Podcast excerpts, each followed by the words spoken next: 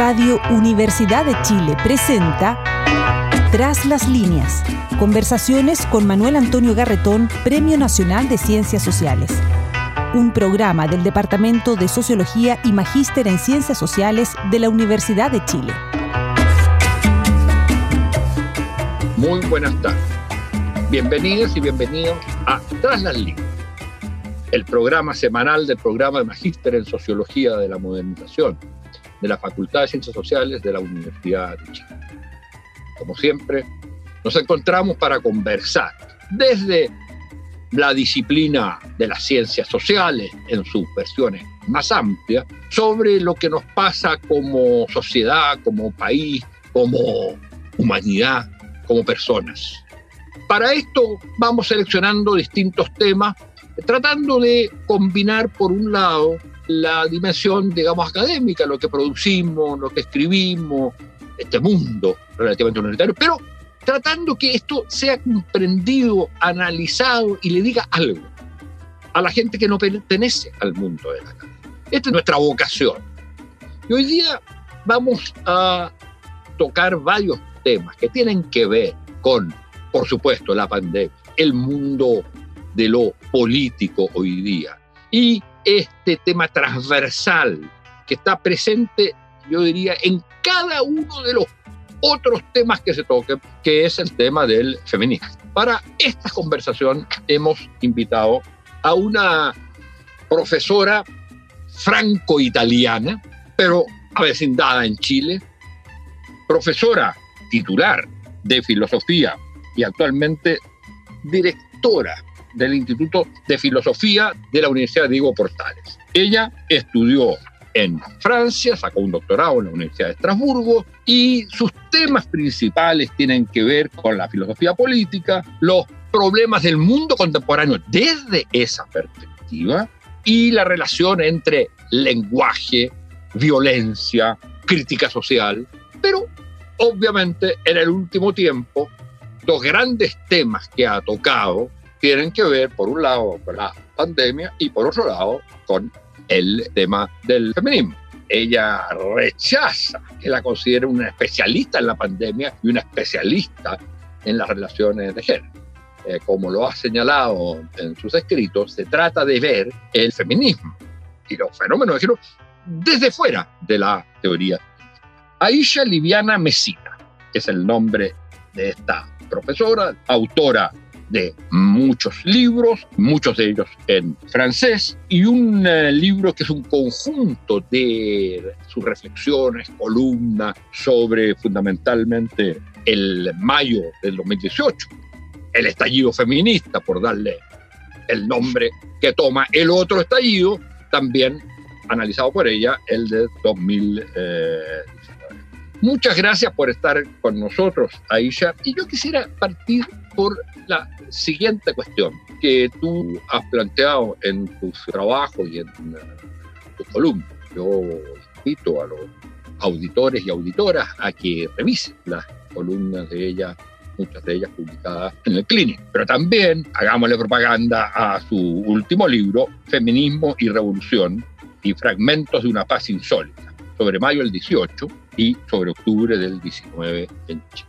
Lo que ella plantea es que la cuestión de la pandemia no se puede analizar como un puro problema de relación entre yo y el contagio, yo y la enfermedad. Esto se da en un contexto. No es entendible el problema de la pandemia solo en su dimensión técnico-sanitario, aunque esa es una dimensión irreductible que sí hay que analizarla, pero no es nuestra tarea. Eso significa que la pandemia tiene una dimensión política desde el momento en que se trata de evitarla. Desde el momento en que se trata de resolver los problemas de salud, de controlarla, ahí hay una dimensión política, porque quien lo hace es una polis, o un demo, o una colectividad, una comunidad. Entonces, hay esa dimensión política que es básico entender y frente a la cual no cabe, según ella, el puro pánico que rechaza la política, ni las conductas heroicas o aristocráticas que significa básicamente desconocer y tener la indiferencia y decir, esto es un virus igual que cualquier otro. Entonces, hay esta dimensión política. Entonces, mi pregunta y yo quisiera partir con eso, Aisha, es, de acuerdo, la pandemia no puede ser sino vista para entenderla y para superarla o controlarla o evitar que nos mate y que nos mate una muerte violenta, como dirías tú, en su dimensión política. Pero eso significa que entonces en cada sociedad esa dimensión política es distinta. Y eso significa que si uno toma, hay un aspecto general que atraviesa todas las sociedades, que es el fenómeno de la globalización, pero también hay una particularidad del contexto actual. ¿Cuál dirías tú que es la particularidad, siendo una persona que conoce tanto otras sociedades como tú, que tendría la dimensión política de la pandemia en Chile? Hola, Manuel Antonio. Muchas gracias por esa larga presentación, por invitarme. Es un gusto conocerte. No puedo dejar de decirlo. Bueno, hay muchas cosas dentro de lo que dijiste que me parecen muy importante aclarar, que es la relación entre pandemia y política. O sea, antes de llegar a, qué caracteriza Chile en esa relación entre pandemia y política, creo que es importante pensar bien esa relación, porque cuando entramos en cuarentena, me acuerdo que una de las primeras cosas que se dijo es que íbamos a entrar en una, en una situación de estado autoritarios, que se iban a suspender nuestros derechos y que por lo mismo nos íbamos a despolitizar y que entonces la pandemia no, nos iba a hacer caer en una forma de despolitización. Pero yo creo que ocurrió lo contrario, que con la propagación del virus, es decir, cuando el virus tomó la forma de una pandemia, de algo que afecta a un, conjunto, como que caímos en la política. Por definición empezamos a necesitar de una acción política, sea una acción ciudadana, pero sobre todo una acción gubernamental. Eso fue el momento en que más que nunca nos relacionamos a otros, o sea, desde el aislamiento más que nunca empezamos a comunicar, a buscar un computador, a buscar modos de comunicar con otros, modos de seguir trabajando, y es el momento en que más que nunca tuvimos necesidad de decisiones gubernamentales y en particular de medidas de, una acción estatal. Entonces, lo que a mí me, llamó mucho la atención en Chile es que por primera vez me di cuenta que podía haber un Estado en Chile. Porque claro, como tú dices, eh, yo vengo de afuera y estoy acostumbrada a, a la vida política chilena, pero también tengo otros contextos de referencia en el que el Estado es casi una madre para mí. ¿Desde cuándo en Chile, para ubicar a los vivo en Chile desde el 2009, pero visito Chile desde el 97. Perdón por el paréntesis. Sí, o sea, eso es un punto que por primera vez hemos eh, tenido en Chile acciones políticas que no pueden sino venir de un Estado. La necesidad de pensar en un subsidio, la necesidad de fijar límite a, nuestra acción, aunque las podemos encontrar muy criticables, igual de algo hemos necesitado que tenía que venir de una instancia que no fuera el individuo. Entonces, eso lo encuentro muy interesante, porque eso nos permite pensar que Estado no quiere decir necesariamente Estado totalitario, comunista, todas esas acciones muy rápidas que se suelen hacer cuando uno habla de Estado. Entonces, allá pienso que hay algo que es peculiar a Chile. Mira, yo tengo la impresión que ese es un punto que es, es clave. Si uno pensara, a partir de lo que tú dices, tomar el tema del Estado como una particularidad, también es cierto que el tema del Estado se da presente en todos los países. Lo que hay en el contexto particular chileno, creo yo, es un problema no resuelto de la relación con el Estado que tiene que ver con el hecho fundamental en la historia chilena, yo diría después de la independencia, que marca dos cosas. Uno, el nacimiento de un Estado nacional, pero que marca también, años después, la ruptura, el avasallamiento de los pueblos originarios. Pero hay una ruptura con la dictadura militar. Entonces, donde el Estado es visto inicialmente en su aspecto puramente autoritario controlador, y sin embargo, con el regreso de la democracia, lo que hay es una demanda al Estado con una enorme desconfianza, pero una demanda al Estado de aquello que la dictadura impidió que el Estado hiciera, porque la dictadura le dio mucho poder al Estado, poder autoritario, pero le impidió que fuera un Estado como el de los países europeos, un Estado, digamos, protector, que no todo solo tiene el aspecto autoritario, sino que tiene el aspecto, digamos, de protección y de preocupación necesaria por la sociedad. Y yo creo entonces que en la pandemia, pero no sé cómo lo ves tú, están presentes esos dos sentimientos. Por un lado, una desconfianza del Estado. Desconfianza del Estado, que significa desconfianza de la clase política, de los gobiernos, de las instituciones. Rechazo, más bien, desconocimiento y legitimación de esas autoridades. Y por otro lado, sin embargo, demanda exigencia de presencia de esta dimensión protectora del Estado. Y en la pandemia estas dos cosas han estado presentes y están presentes en el hecho que la verdad es que si habla el presidente, a nadie le importa y todo el mundo lo rechaza y lo considera algo totalmente externo e innecesario y molesto. Y rechaza también cualquier presencia de militares, carabineros, etc. Y de lo que aparezca como político. Y por otro lado, reclama que el Estado no está presente. Hay esa tensión, demanda de Estado y rechazo a las instituciones del Estado. Sí, eh, bueno, es un tema súper profundo en realidad. Solo te puedo, puedo dar alguna idea, no, no, tengo algo tan sistemático a, ese propósito, pero primero cuando decimos que hay una doble relación al Estado, una de desconfianza hacia las instituciones y otra de demanda, yo creo que son dos cosas heterogéneas. La desconfianza yo creo que no es tanto hacia las instituciones, sino hacia la falta de institucionalidad.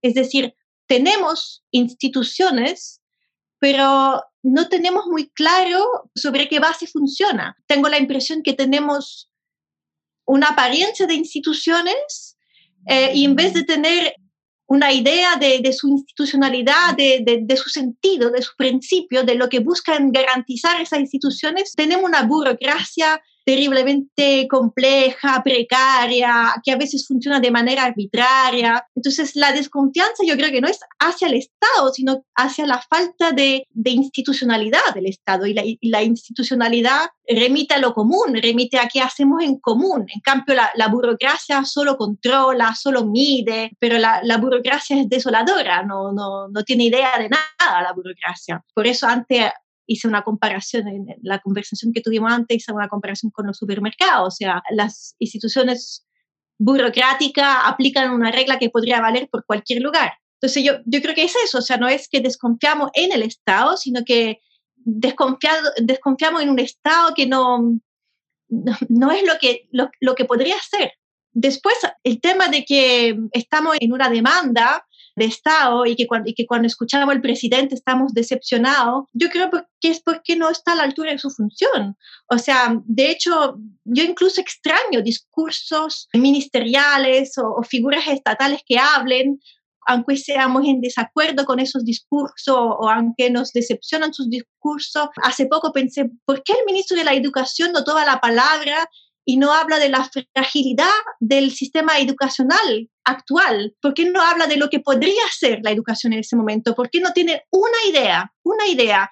Y, no, en cambio, yo cuando escucho los discursos ministeriales, si, es que dicen algo, hablan de presupuesto, pero nunca hablan de lo a que podría servir su función, que es darnos una idea, una idea de qué es, qué es la educación, qué es la salud. O sea, estamos en una crisis sanitaria, pero nunca se ha hablado de salud.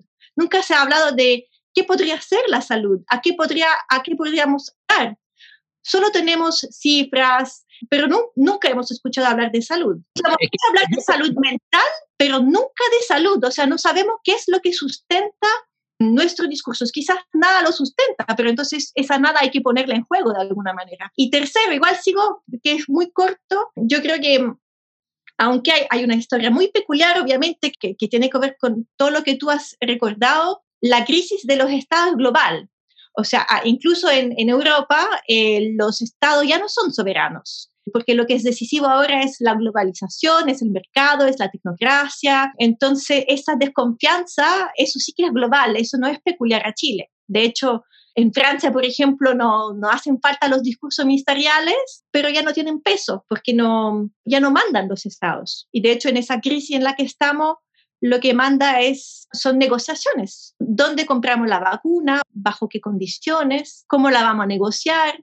Dos como observaciones. Una, yo no estoy tan convencido de usar la palabra, y eso ya lo he dicho muchas veces, la palabra desconfianza. Porque la verdad, es que no se confía en las instituciones, se confía en las personas. ¿Qué significa no confiar en el Parlamento? En el fondo lo que se está diciendo no es que no confío en que no esté haciendo su trabajo, lo está haciendo. Lo que no confío en que lo que haga me sirva a mí y me favorezca a mí.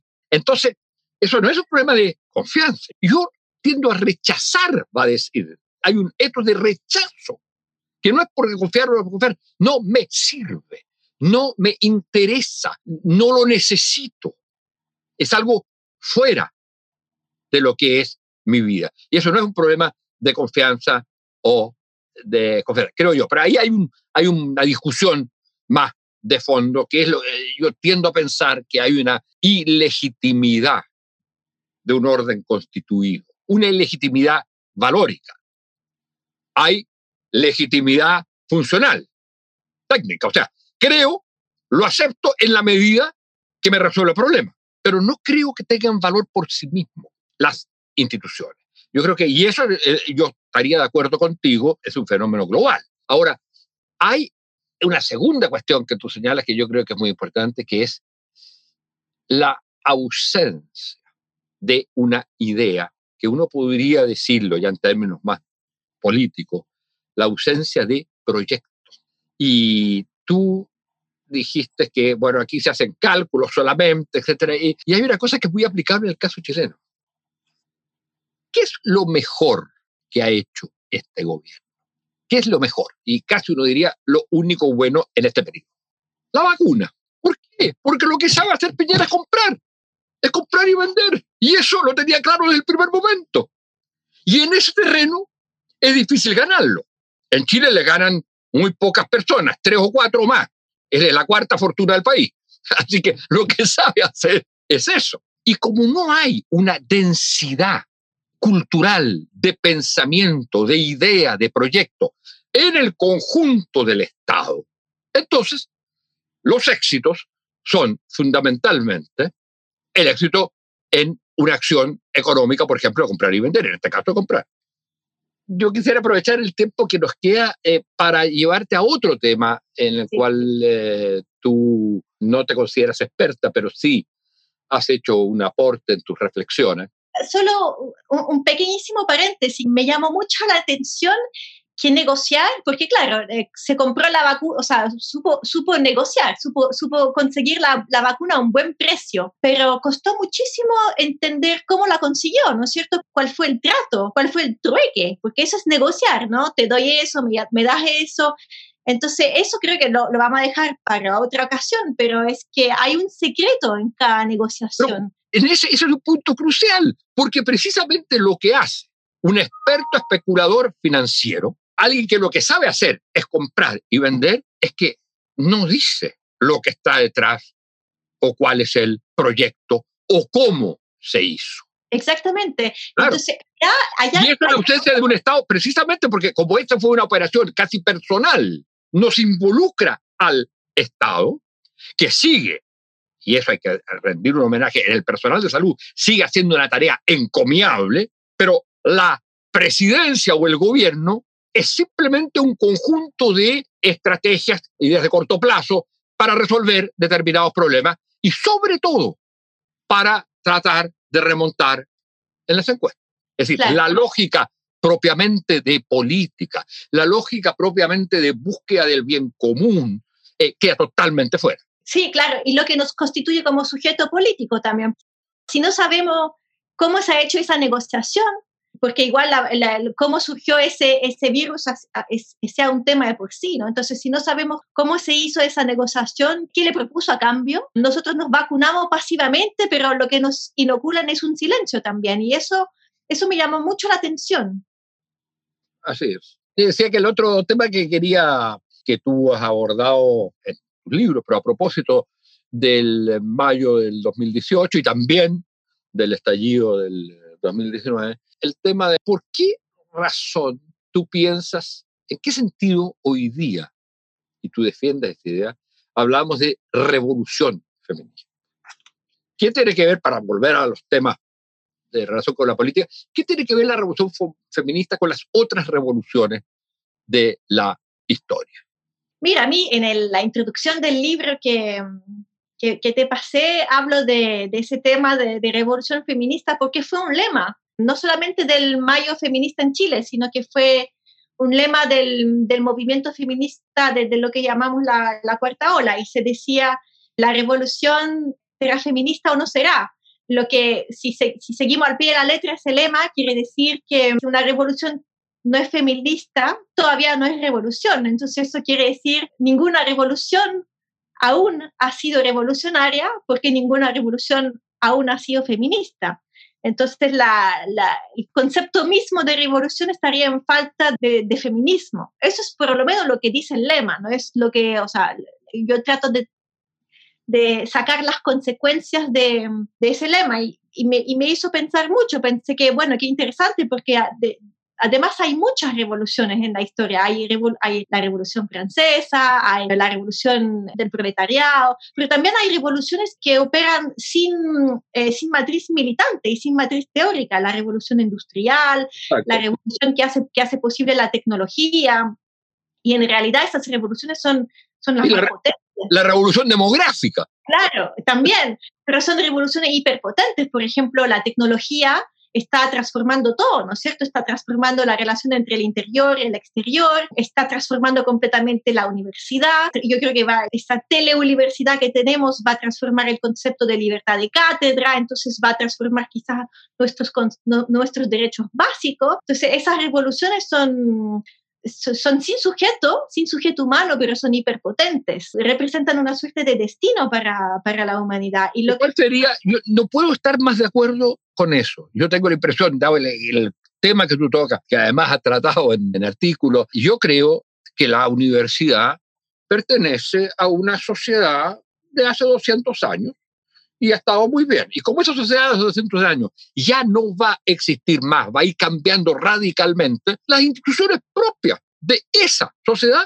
van a desaparecer. Va a haber otra cosa, le podrán llamar universidad, le podrán llamar sistema escolar incluso, pero yo creo que va a ser absolutamente, digamos, o está siendo ya otra cosa. Y quizás a veces aferrándose mucho a que lo que la constituye como tal son un conjunto de prácticas que hay que mantener o que hay que remedar a través, por ejemplo, mantenemos la idea de clase, entonces hacemos las clases por la vía telemática, en fin. Pero, ¿qué es lo propio? De acuerdo, hay revoluciones sin sujeto, revoluciones con sujeto. La revolución feminista sería una revolución con sujeto. ¿En qué consistiría la revolución? O sea, ¿qué revoluciona la revolución feminista?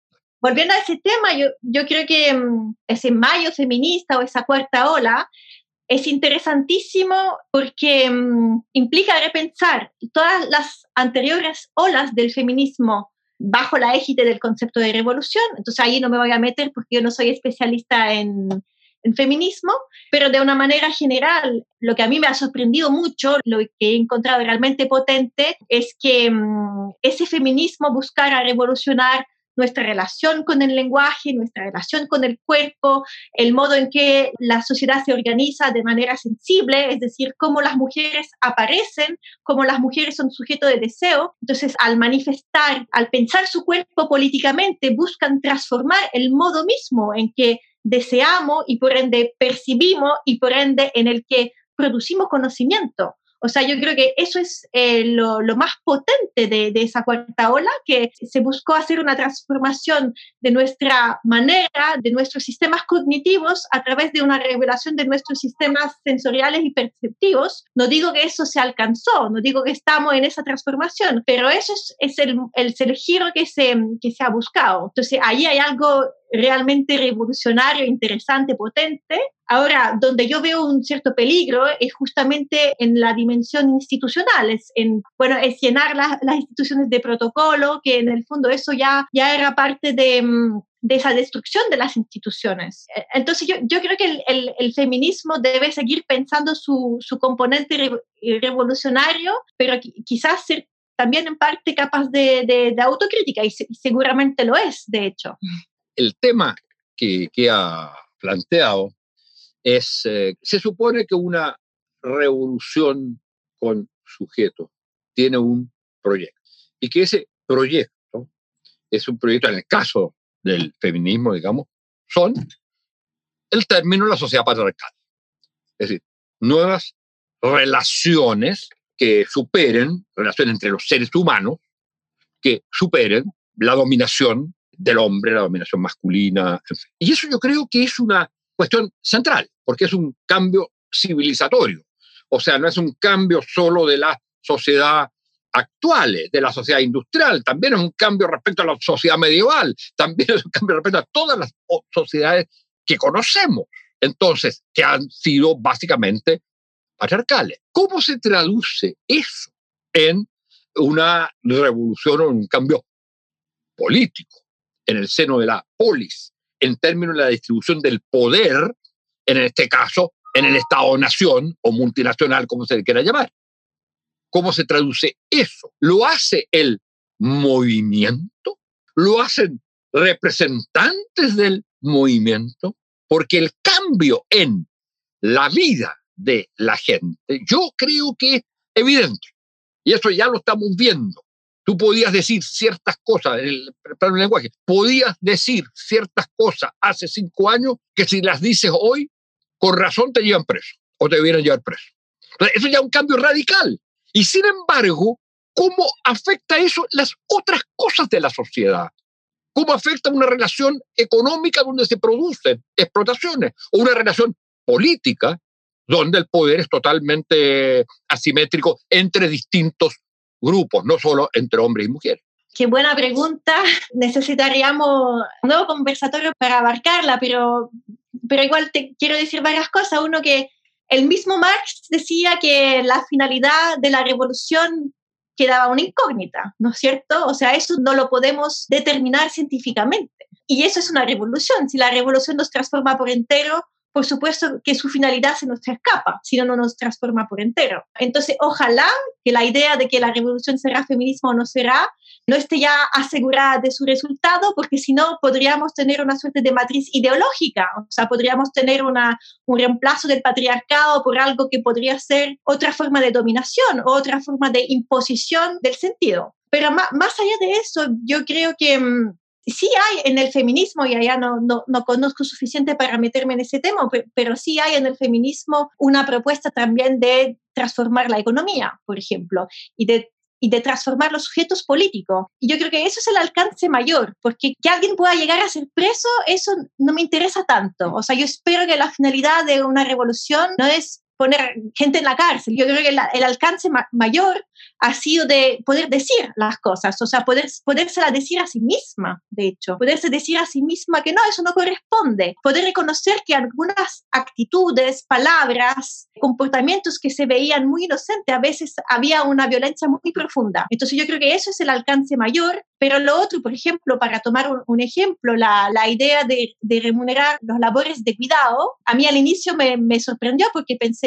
bueno, pero entonces así todo va, todo va a tener un valor económico y además vamos a ser controlados incluso en ese momento íntimo que es el cuidado. Pero después pensé, no, porque en el fondo remunerar el labor de cuidado quiere decir que eso también es político. Y entonces ahí lo que hace el feminismo es desplazar el lugar de lugar de lo político el lugar de lo político y es crear nueva jerarquía. También es decir que, por ejemplo, el trabajo de la asesora del hogar tiene tanto valor como podría tener el trabajo de otra persona que, que, tiene, que tiene más visibilidad pública, por ejemplo. Entre paréntesis, las asesoras de hogar han sido totalmente ignoradas en el plan de vacunación. Ellas son las únicas que pueden trabajar en las casas de la, las mismas personas que tienen permiso para salir, pero han sido totalmente ignoradas. Bueno, yo, yo creo que ahí el feminismo tiene un proyecto, tiene un proyecto concreto de repensar la economía, repensar el modo en que uno se construye como sujeto político, y ahí obviamente hay muchas divergencias y, y no, es un proyecto que se va simplemente a implementar. Yo creo que eh, es un proyecto que nos va a hacer pensar desde distintos lugares, pero hay una propuesta política. Desgraciadamente llega el tiempo. Eh, muchas gracias, Aisha, porque ha sido una muy, muy, muy interesante conversación en que hemos revisado tanto el tema la dimensión política de la pandemia y la dimensión política del feminismo, de lo que llamamos, lo que se llama la revolución eh, feminista. Quedan muchas cosas, por supuesto, que seguir conversando y así esperamos que sea. Muchas gracias y muchas gracias a ustedes, auditores y auditoras de Tras las Líneas. Hasta el próximo mes. Gracias. Radio Universidad de Chile presentó Tras las líneas. Conversaciones con Manuel Antonio Garretón, Premio Nacional de Ciencias Sociales. Un programa del Departamento de Sociología y Magíster en Ciencias Sociales de la Universidad de Chile.